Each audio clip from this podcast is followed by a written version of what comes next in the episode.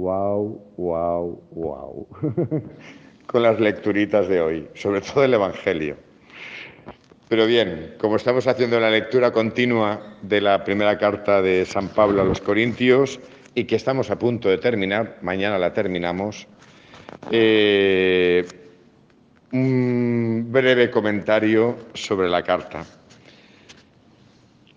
Que Pablo dice algo fundamental. Una vez más, Pablo sale al encuentro y al paso de controversias dentro de la comunidad de Corinto que se las traía. Después de uno leerse de forma continua la primera carta de, San Pablo a los Corintios, vaya telita con la comunidad de Corinto. Pero bien, vaya telita con cualquier comunidad cristiana hoy en día. Porque cada uno, como la comunidad de Corinto, que refleja mm, muy bien lo que es la realidad de cada comunidad cristiana. Es decir, que cada uno es hijo de su padre, de su madre, y cada uno entra a la Eucaristía y se enfrenta también a la palabra de Dios con todo lo que uno es, con todos sus pensamientos, con todas sus creencias, con todos sus prejuicios y con toda su historia. La palabra que hemos escuchado hoy, obviamente, no ha calado igual en ninguno de nosotros, no ha calado igual, porque todos somos diferentes. Y eso es lo que le pasaba a la comunidad de Corinto, que todos eran diferentes. ¿Y cuál es el problema ahora? Uno de tantos a los que sale al paso San Pablo. Pues que dentro de la comunidad, que ya os recuerdo una vez más, que era una comunidad muy heterogénea, muy diversa, y cada uno venía de una religión diferente y que las metía dentro de la comunidad y que no acababan todos desde el principio de quitarse el traje viejo para ponerse el traje nuevo, la cuestión estaba en que muchos dudaban de la resurrección de Jesús. Y por eso Pablo dice lo que hemos escuchado hoy. Y lo que hace es anunciar el querigma. Es que no tiene sentido creer en Jesús, ni creer en Dios, ni creer en nada si Cristo no ha resucitado. ¿Qué hemos compartido con vosotros? Nos dice San Pablo. Pues lo que hemos vivido, que Cristo murió efectivamente y murió en la cruz, que fue sepultado y que al tercer día resucitó y eso no lo digo yo porque me lo han contado. Hay muchos testigos, los apóstoles, habla también Pablo de 500, y que a él como a un aborto o como a un niño nacido, en la traducción que yo utilizo para preparar la homilía, es, más fino. Dice como un niño nacido fuera de tiempo. Eh, pues también a San Pablo, de camino a Damasco, también se le presentó. Es decir, no contamos cuentos. Para contar cuentos, ya tenemos un montón de gente en la tele que nos cuenta cuentos. Ah, bueno, es que lo ha dicho la tele. últimamente, últimamente no. Siempre decimos, es que en la tele han dicho palabra de Dios. Solo falta decir, en la tele han dicho tal, tal, tal, igual, palabra de Dios. Como si la tele fuera un criterio de veracidad. Perdonadme, pero yo más de media hora no soporto la tele ya, porque es una mentira tras otra mentira tras otra mentira. Y es que ya no soporto ni los telediarios, porque es una mentira tras otra mentira. Como sabemos quién está detrás de todos los telediarios y de todas las cadenas, pues sabemos por dónde va el asunto. Por lo tanto, prefiero no estar informado a estar desinformado, que no es lo mismo. Pero es lo que dice Pablo, la experiencia, lo que yo he vivido, lo que han vivido los apóstoles y de lo que han sido testigos, de eso es de lo que hablamos. No contamos cuentos, contamos realidades. Y ya lo veremos mañana. Si Cristo no ha resucitado, vaya estupidez es el ser cristiano. Si Cristo no ha resucitado, dejo el sacerdocio y dejo de creer en Dios, porque es una estupidez creer en Dios. Y todo esto que predicamos, para mí carecería de sentido, Si Cristo no ha resucitado, yo me convertiré en el mayor de los ateos. Porque entonces esto no tiene sentido. ¿Qué sentido tiene que Pablo cambie de vida radicalmente y de perseguir a la iglesia de repente sea perseguido? Algo tuvo que pasar, algo tuvo que pasar para que toda esta gente que tenía miedo de repente salieran y murieran todos mártires. Algo tuvo que pasar y algo muy fuerte, muy fuerte, porque uno no entrega su vida y ni se deja matar por una estupidez, una estupidez, un cuento o una mentira. Porque los que cuentan cuentos y mentiras, cuando le ven las orejas al lobo, dejan de contar cuentos y mentiras. Pero mientras se puedan aprovechar de las mentiras, pues las van contando, porque las mentiras les benefician. Pero ¿qué beneficio sacaba Pablo por contar la mentira de que Cristo ha resucitado? ¿Qué beneficio? Pues le cortaron la cabeza. Pues vaya beneficio. Y vaya estupidez. Si uno se deja cortar la cabeza por algo que aparentemente es una estupidez, puede ser que no sea una estupidez, sino que sea verdad.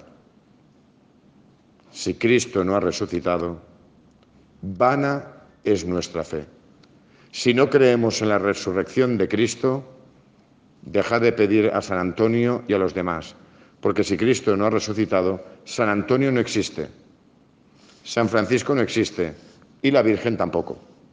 Por lo tanto, dejémonos de tonterías y dejemos de hacer el, tonto.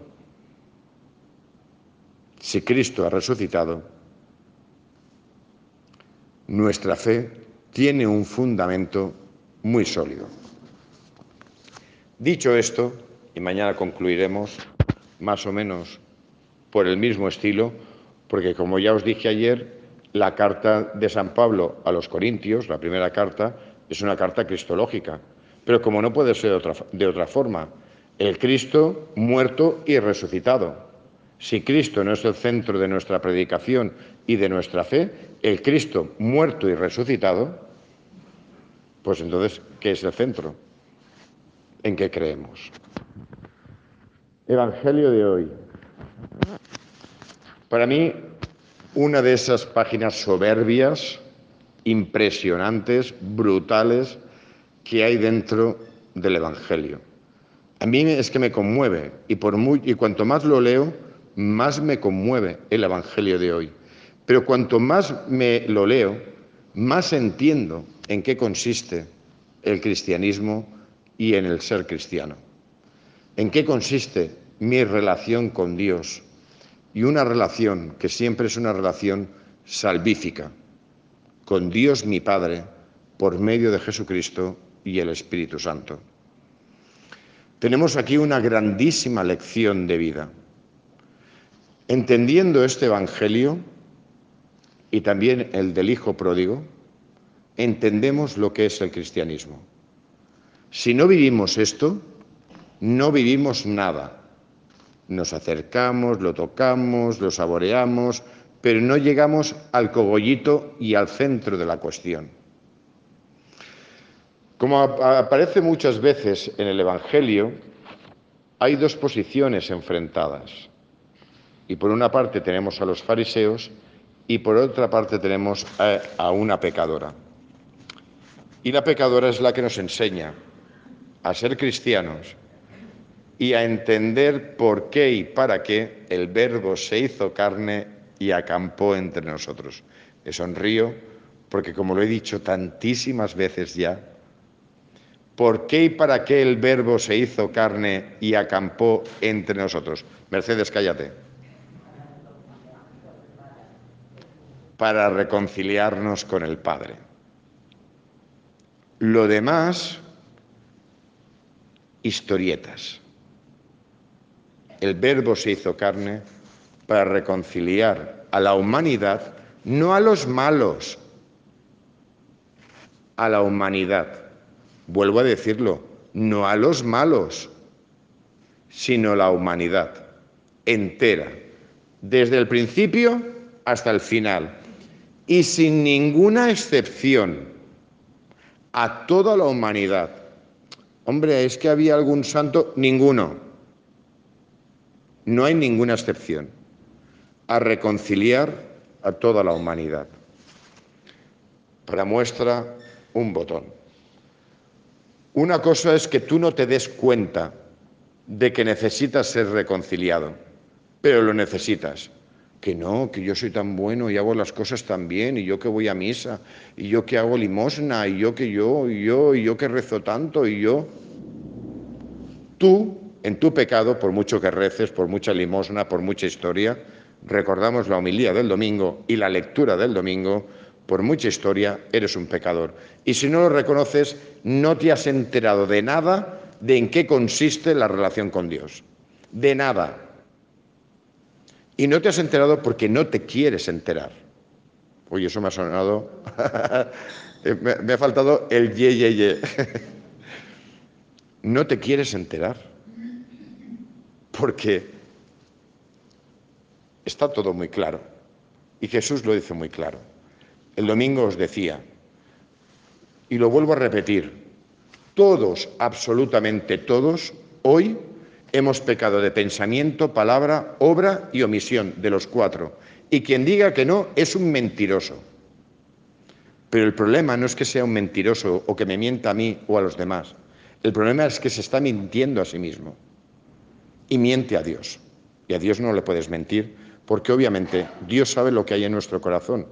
Nosotros cuando nos miramos al, espejo muchas veces no, pero Dios sí que nos ve eh, en el espejo y sabe perfectamente lo que hay dentro de nuestra alma, aunque utilizamos el espejo para ponernos la careta y ponernos muy monos para que los demás nos vean muy monos, pero monos somos.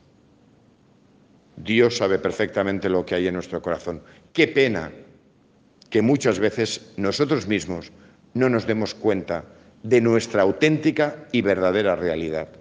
Realidad que esta mujer reconocía.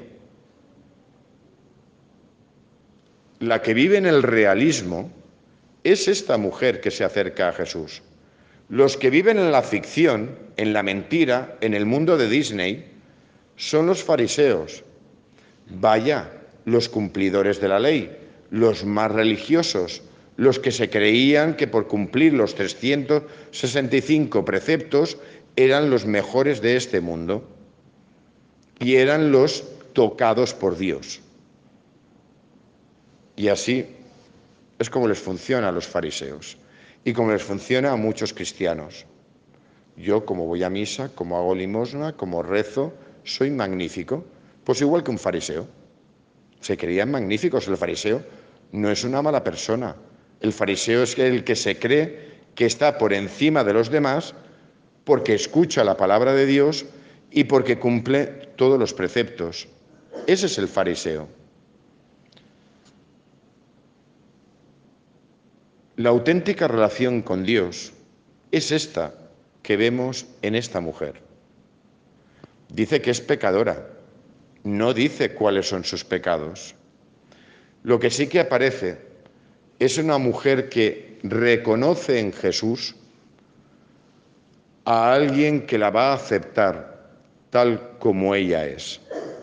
La mujer rechazada por su pecado, juzgada por los guays, lo vuelvo a decir, juzgada por los guays, por los que se creen que están por encima de los demás porque son muy buenitos, los fariseos, y algún que otro cristiano. Pero esta se acerca con toda la humildad y con todo el realismo de reconocer qué es lo que hay en su vida. ¿Y qué hace? Pues enjugar y lavar los pies de Jesús. ¿Qué hace el fariseo? Fijaros, aparece el fariseo como un maleducado, porque la mínima la mínima eh, norma de, cortesía para alguien que invitas a tu casa a comer, siendo judío y hace dos mil años, como mínimo, porque eso siempre se hacía por cortesía, era ofrecerle agua al invitado para que se lavara los pies. Este guay, ni eso, ni el beso de la paz, ni la unción del aceite, que eran los tres signos de acogida a alguien en la casa. Ni eso. Pero la pecadora sí que lo hace. No solo eso, sino que es ella misma, con sus lágrimas, con el perfume y con su pelo, la que limpia. Mirad, hay mucho cristiano que eso no lo haría con Jesús, ni lo invita a su casa porque no quiero que entres en mi casa. Yo lo que quiero es que me des lo que te pido, pero tú en mi casa no entras. En mi casa. Tú no entras. Tú dame trabajo. Tú dame salud. Tú cuida de mis hijos. Tú dale trabajo a mis hijos. Tú, pero tú en mi casa no vas a entrar, ni por cortesía. Tu palabra no entra en mí y no quiero que entre. Solo quiero que me des lo que te pido. Solo tengo curiosidad, porque como eres un milagrero, pues para que me des todo lo que necesito. La actitud existencial básica de cualquier creyente ante su Dios manifestado por medio de Cristo es el reconocer pues que efectivamente soy débil y frágil y he pecado de pensamiento, palabra, obra y omisión. Y si empiezo a, repasar los pecados capitales, vamos, toditos los he infringido, todos, hoy. Claro, ya estamos a las ocho y media de la tarde, pues ya, he pecado de todo. Cuando entramos por esa puerta la actitud debería de ser la de la pecadora, la de ponerse a los pies de Jesús y decir, soy pecador, soy pecador y no merezco tu amor. Y aquí es donde está el quid de la cuestión. Y Jesús lo dice con toda claridad. Uno debe 500 denarios y el otro 50. ¿Quién crees que amará más? a su amo? Pues al que se le ha perdonado 500, claro. A quien menos se le perdona, menos ama. ¿Quién amará más a Cristo?